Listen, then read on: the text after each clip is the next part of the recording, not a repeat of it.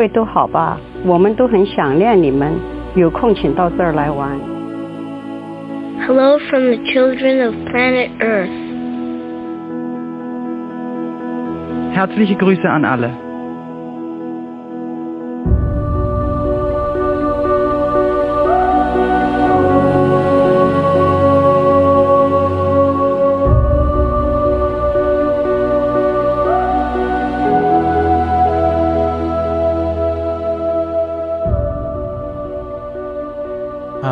Und herzlich willkommen zu einer neuen Folge von Projekte Wannschauer.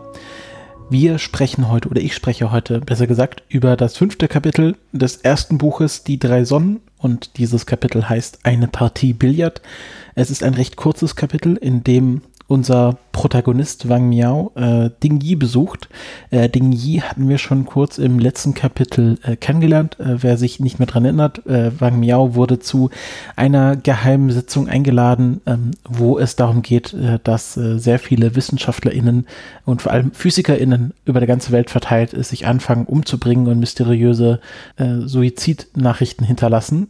Und äh, Ding Yi war ein ähm, ja, Freund, Partner einer Forscherin, die sich umgebracht hat, die Wang Miao auch kannte. Er folgt jetzt äh, Ding Yi nach Hause, beziehungsweise wird dorthin gefahren von seinem Fahrer und äh, dort ähm, ja, unterhält er sich mit Ding Yi diese unterhalten sich und äh, Wang Miao erfährt dann zum Beispiel, dass es nicht nur mehr WissenschaftlerInnen sind, die sich umbringen, die Kontakt mit der Gruppe Frontiers of Science hatten, die wir auch in der letzten, im letzten Kapitel kennengelernt haben, sondern äh, WissenschaftlerInnen über die ganze Welt verteilt.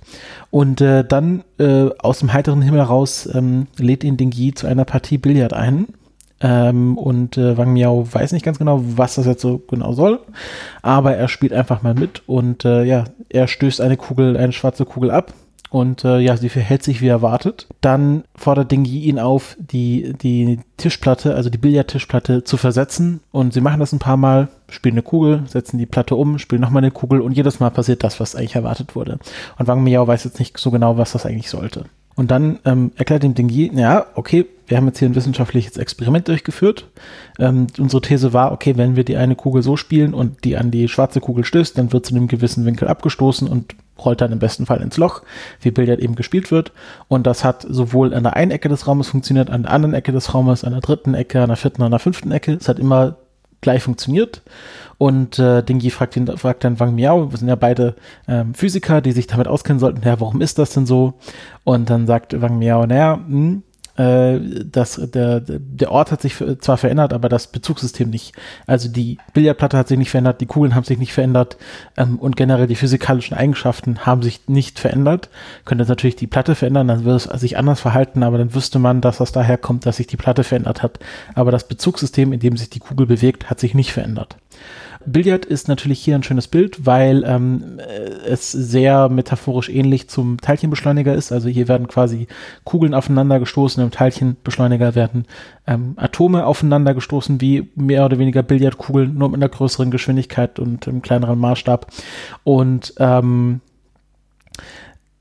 Ding Yi erklärt jetzt, dass das Problem ist, warum die Wissenschaftlerinnen sich alle anfangen umzubringen, denn ähm, es passiert eben nicht immer das Gleiche. Und äh, man soll, kann sich das so vorstellen, okay, stell dir vor, wir hätten die Kugel einmal gespielt und ähm, sie wäre ganz normal gerollt und beim anderen Mal wäre sie mit Lichtgeschwindigkeit aus dem Fenster geflogen und beim vierten Mal wäre sie in einem 90-Grad-Winkel nach oben geflogen. Ähm, und man könnte sich natürlich nicht erklären, warum das so ist. Also das wäre nicht das, was zu erwarten wäre, weil die physikalischen Eigenschaften haben sich ja nicht verändert. Und die, ähm, dieser Kugel, die, die, die Kugel unterliegt. Und ähm, das passiert aber bei den Teilchenbeschleunigern über die ganze Welt verteilt. Also äh, beim einen Teilchenbeschleuniger wird das gleiche Experiment gemacht in Österreich oder im, im LHC, wie es in China gemacht wird. Und ähm, es kommen aber zwei unterschiedliche Ergebnisse raus und die WissenschaftlerInnen können sich nicht erklären, warum es zwei unterschiedliche Ergebnisse gibt.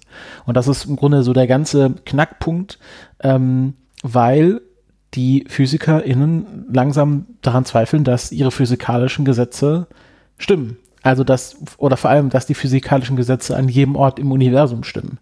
Also das ist so ein bisschen, was auch das Buch versucht, dem Leser oder der Leserin zu erklären. Physikalische Gesetze sind nur dann hilfreich oder können nur dann funktionieren, wenn sie an jedem, jedem Ort im Universum funktionieren. Also wir müssen davon ausgehen, ähm, geben, nehmen wir mal an, wir befinden uns im Vakuum, dass ähm, die, keine Ahnung, die Newton'schen Gesetze sowohl außerhalb als auch innerhalb des Sonnensystems gleich funktionieren. Dass ähm, ja, äh, alles immer in Bewegung bleibt, wenn es nicht aufgehalten wird, dass wenn keine Reibung existiert, es immer weiterfliegt. Solche Sachen, also die ganz basalen Sachen, bis dann halt runter auf die Quantenebene, dass dort die physikalischen Gesetze immer die gleichen sind. Und ähm, es scheint jetzt so, wenn man halt auf Quantenebene runterkommt, was man ja beim äh, Teilchenbeschleuniger machen kann, dass das nicht mehr der Fall ist. Also dass die physikalischen Gesetze an irgendeinem Punkt aufhören, gültig zu sein. Und dass es dazu führen kann, wenn man das gleiche Experiment unter den gleichen Voraussetzungen in einem Teilchenbeschleuniger durchführt und in einem anderen Teilchenbeschleuniger, dass man zu unterschiedlichen wissenschaftlichen Ergebnissen kommt. Und das ist das Problem, wenn die halt nicht reproduzierbar sind, dann sind das halt keine wissenschaftlichen Ergebnisse, sondern halt ja, kann man nichts mit anfangen. Und so kann man halt auch nicht weiter forschen. Und jetzt kommen halt diese ganzen, also in diesem Buch, diese ganzen äh, theoretischen PhysikerInnen langsam an den Rand der Verzweiflung, weil ihr Feld aufgehört hat, logisch zu funktionieren. Sie können nicht mehr unter ihren physikalischen Gegebenheiten operieren. Sie können sich nicht mehr an das halten, was sie eigentlich gedacht hat, was stimmt. Und ähm, äh, Dingyi beschreibt das hier so, dass er sagt, naja, als theoretischer Physiker musst du dich beinahe religiös ähm, an diese Gesetze halten oder beinahe religiös an diese Gesetze glauben, weil ähm, du machst also theoretischer Physiker im Vergleich zum praktischen Physiker ähm, arbeitet nicht äh, so sehr mit ähm, tatsächlich physischen Experimenten, sondern eher so in der Theorie, also hauptsächlich an, der Tafel. Und äh, da muss man halt einfach dran glauben, dass die physikalischen Gegebenheiten immer stimmen und dass es nicht auf einmal neue Fantasie-physikalischen Gesetze gibt. Und ähm, ja, und dann sagt halt Dingy, naja, das ähm, kann man sich schon vorstellen, wie das so einen ähm, theoretischen Physiker äh, wie seine Freundin, die sich umgebracht hat, ähm, dann so weit treiben kann, dass man Selbstmord begeht. Weil wenn die Physik nicht mehr stimmt, was hat man dann noch für einen Lebenssinn, wenn man sich sein ganzes Leben auf diese Physik verlassen hat? Und was das hat das dann noch für weitere Implikationen über die Physik hinaus? ja, das war es auch schon, das Kapitel. Also wie gesagt, das Kapitel ist recht kurz gehalten.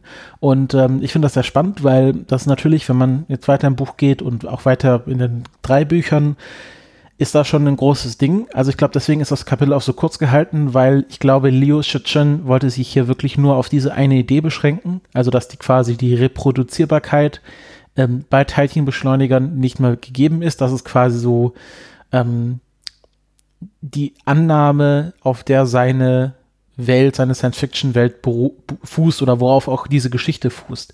Also das ist quasi der Auslöser der Handlung in diesem Buch, dass Wissenschaftler sich umbringen oder WissenschaftlerInnen sich umbringen, weil anscheinend physikalische Gesetze aufhören, überall gültig zu sein. Und ähm, das finde ich schon recht spannend, weil, und da habe ich jetzt äh, eine kleine Tangente vorbereitet, es ja tatsächlich im, in der echten Welt eine Art Reproduzierbarkeitskrise gibt oder es immer gesagt wird, dass es eine Reproduzierbarkeitskrise gibt. Da habe ich mich mal so ein bisschen schlau gemacht. Das gibt es in verschiedenen Feldern. Also ich habe das vor allem in der Molekularbiologie gesehen. Ähm, es gibt es auch in der Psychologie. Ähm, dass ähm, es immer wieder Studien gibt, die sich die Reproduzierbarkeit von anderen Studien anschauen und halt dazu äh, auf zu dem Schluss kommen, dass ähm, fast über die Hälfte oder manchmal auch mehr als über die Hälfte aller äh, Ergebnisse nicht reproduzierbar sind und äh, dass selbst die Methodendiskussion in vielen Studien so schlecht und oberflächlich gehalten ist, dass man das Experiment gar nicht reproduzieren könnte, weil man gar nicht die Methoden richtig beschreiben kann. Ähm, oder es werden ähm, Datensätze nicht veröffentlicht. Also das hat viel, hat viele verschiedene Faktoren. Ähm, es gab auch eine sehr spannende Studie 2016 vom ähm, vom Nature Magazin, wo dann auch äh, ForscherInnen befragt wurden, was sie denn glauben, wie es mit der Reproduzierbarkeit in ihrem Feld steht, wo 52 Prozent gesagt haben, also sie glauben, dass es eine sehr starke Repro Reproduzierbarkeitskrise gibt äh, und weitere 40 Prozent, also dann insgesamt 90 Prozent, äh, glauben, dass es zumindest eine leichte Reproduzierbarkeitskrise in ihrem Feld gibt. Und ähm, die Hauptursachen, ähm, äh, die für diese Reproduzierbarkeitskrise jetzt in der echten Welt verantwortlich sind, sind einerseits Selective Reporting, ähm, also dass man halt sich einfach die Datensätze rauspickt, die halt äh, der These zustimmen und die anderen so ein bisschen, ja, die ignorieren wir jetzt einfach mal so ein bisschen, also Cherry-Picking. Ähm, dann Pressure to Publish, also dass man ähm, sich genötigt fühlt oder tatsächlich genötigt wird, ein Paper zu veröffentlichen und ähm, schlechte Analysen oder schlechte Fähigkeiten im Bereich der Statistik. Also dass man einfach nicht die Fähigkeiten oder die Methoden oder Mittel dazu hat, eine saubere Statistik aufzustellen. Und ähm, es wurde auch gefra gefragt, ähm, was denn zu besserer Reproduzierbarkeit Ähm, führen würde. Und da war die Hauptantwort, ähm, dass man den Forschern beibringen, besser beibringen sollte, wie Statistiken funktionieren und wie man ähm, Statistiken besser einerseits herstellt und andererseits auch ausliest. Also dass ähm, einfach ein größeres Verständnis von Statistik äh, stattfindet. Ähm, und die zwei anderen sind einfach be be besseres Mentoring, also dass die Leute besser darin unterstützt werden, ihre Ergebnisse, ihre Forschung durchzuführen ähm, und auch auf Reproduzierbarkeit zu achten und auch die Befähigung von quasi den erfahrenen Forschern bekommen, das zu tun. Und dann der dritte Punkt ist more robust Design, also ähm, dass die Studien oder die Experimente so ähm, äh, sich ausgedacht werden, dass sie auch reproduzierbar sind. Eben, dass zum Beispiel keine privaten Datensätze verwendet werden, ähm, die man dann später nicht veröffentlichen kann, ähm, dass das Equipment ähm, stabil ist. Also ich kenne mich da jetzt auch nicht so hundertprozentig aus. Ich muss jetzt hier wirklich sehr stark auf dieses, auf diese Nature-Umfrage ähm, referenzieren, dass, äh, dass ähm, genau, dass einfach das, das, das verwendetere Material ähm, so robust ist, dass es ähm, sich wirklich gut reproduzieren lässt. Also da gibt es verschiedene Faktoren, aber das sind so die drei größten, die einerseits dafür sorgen, dass es eine Reproduzierbarkeitskrise gibt und wie man sie auch wieder bekämpfen könnte.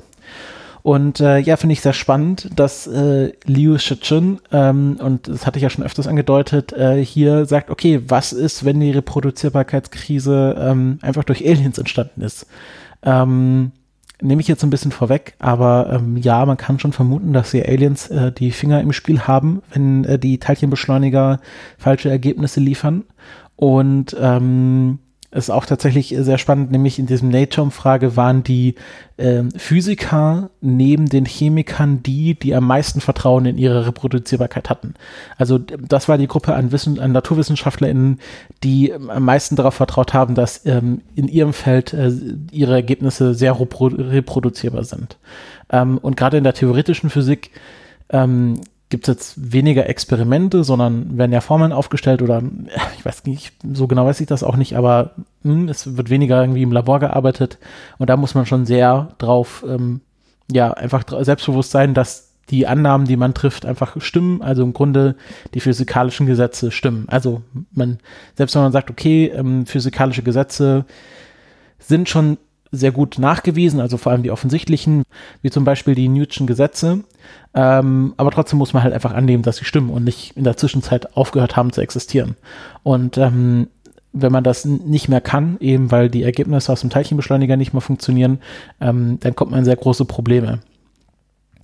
Ja, finde ich ein sehr spannendes Kapitel, ähm, sehr kurz, aber steckt doch sehr viel drin. Ähm, ich finde das mit dieser, mit dieser Billard-Analogie sehr gut erklärt, ähm, weil das einfach verständlich ist, ähm, weil hier auch so ein bisschen, ist ja fast schon Erklärstück. Also Ding Yi erklärt Wang Miao, der die beide im Grunde wissen, was Reproduzierbarkeit ist, erklärt ihm dann nochmal für den Leser, okay, wir haben jetzt hier ein wissenschaftliches Experiment durchgeführt, das war an verschiedenen Orten reproduzierbar, weil sich halt das Referenzsystem nicht verändert hat ähm, und so funktioniert halt die komplette Wissenschaft und jetzt funktioniert sie nicht mehr und deswegen haben wir alle ein pro großes Problem. Und ähm, ja, finde ich eine schöne Sache. Ähm, so ein kleines Erklärstück im Grunde hier versteckt. Und ich bin schon gespannt, wie es weitergeht. Ähm, ja, an dieser Stelle sollte diese Folge jetzt auch zu Ende sein. Wie gesagt, Kapitel ist nicht so lang, da muss ja die Folge auch nicht so lang sein. Ich habe jetzt noch mal eine Tangente zur Reproduzierbarkeit allgemein eingebaut, weil ich das doch schon sehr spannend fand. Und äh, ja, bedanke mich fürs Zuhören, wünsche noch viel Spaß ähm, beim Weiterlesen in diesem Buch und wir hören uns zum nächsten Kapitel wieder.